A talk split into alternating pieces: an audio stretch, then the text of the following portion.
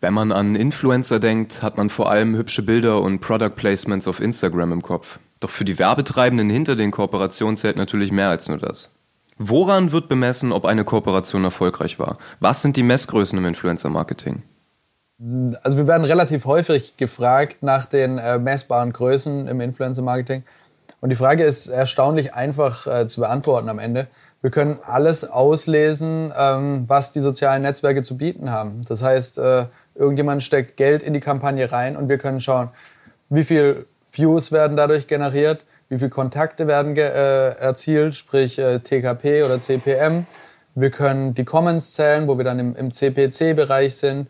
Äh, wir können schauen, ähm, wie viele Shares wurden er erzielt. Also dann hätten wir ein äh, CPS. Wenn es zum Beispiel um den Aufbau von Communities geht, also wenn wir versuchen, Follower von Influencern zu Corporate-Kanälen zu shiften, dann können wir schauen, okay, wie viel haben wir am Ende ausgegeben für einen neuen Follower auf dem Corporate-Kanal.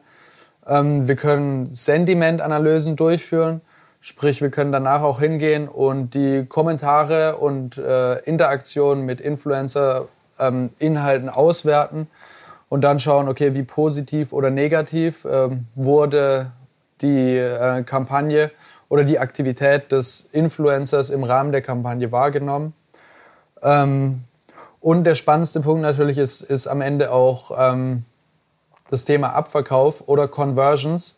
Sprich, ähm, es geht entweder darum, den, den Nutzer zum Kunden zu machen oder den äh, Kunden zu einem Newsletter-Abonnenten zu machen. Also tatsächlich, es muss eine Transformation stattfinden, weil natürlich ist es schön, Menschen zu erreichen. Aber noch schöner ist es natürlich am Ende durch das Erreichen von Menschen diese äh, zum Handeln zu bewegen. Ich meine, jede Werbung hat zum Ziel, am Ende eine Handlung herbeizuführen. Ähm, und da können wir im Influencer-Marketing ganz einfach den Weg gehen über ähm, die Einbindung zum Beispiel von Affiliate-Links, dass wir Influencern Affiliate-Links zur Verfügung stellen, die sie an ihre Community ausspielen. Und dann gehen wir rein in den Bereich des, des Online-Trackings, dass wir dann gucken können, alles klar, wie viele der Follower des Influencers haben dessen Link genutzt, um auf eine bestimmte Website zu kommen, um sich für eine Newsletter äh, anzumelden, um ein Ticket zu reservieren, in welcher Form auch immer. Und dann können wir uns alle, ähm, alle Messmöglichkeiten des Online-Marketings zu eigen machen und quasi genau schauen, alles klar, von Influencer XY sind so und so viele User auf eine Microsite äh, geleitet worden.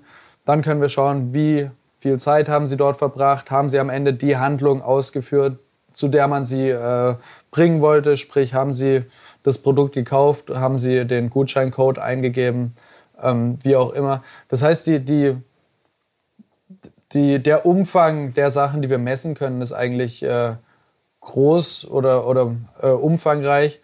Und ähm, wie, wie ganz zu Anfang gesagt äh, wurde, ist es eigentlich das Wichtigste, dass man am Anfang der Kampagne festlegt, was ist das Ziel, weil mit dem Ziel sind auch die relevanten Messgrößen verknüpft. Also ist das Ziel Sales, dann muss ich schon ganz am Anfang darauf achten, alles klar, hier muss ich eventuell mit Affiliate-Links arbeiten oder, oder mit Swipe-Ups in der Instagram-Story, damit ich das Ganze auch tatsächlich auswerten kann. Äh, oder seien es Gutscheincodes, also was auch ein gängiges Modell ist, dass ich sage, ähm, bestimmte Influencer bekommen ähm, Gutscheincodes, die sie an ihre Community ausspielen können. Die kann ich dann auch wieder tracken. Wie viele von den Codes wurden eingelöst auf der Site? Also so kriege ich ähm, tatsächlich bis zum Abschluss der Conversion bis hin zum Sale ein, ein, durchgängiges Tracking hin. Wie gesagt, es ist nur wichtig, das Ganze am Anfang zu definieren, damit nicht am Ende plötzlich der Kunde kommt und sagt, jetzt will ich wissen, wie viele Sales erzielt wurden. Und wir, was auch schon vorgekommen ist, stehen da und sagen, im Briefing stand, das Ziel ist Reichweite, dann kriegen wir ein Problem.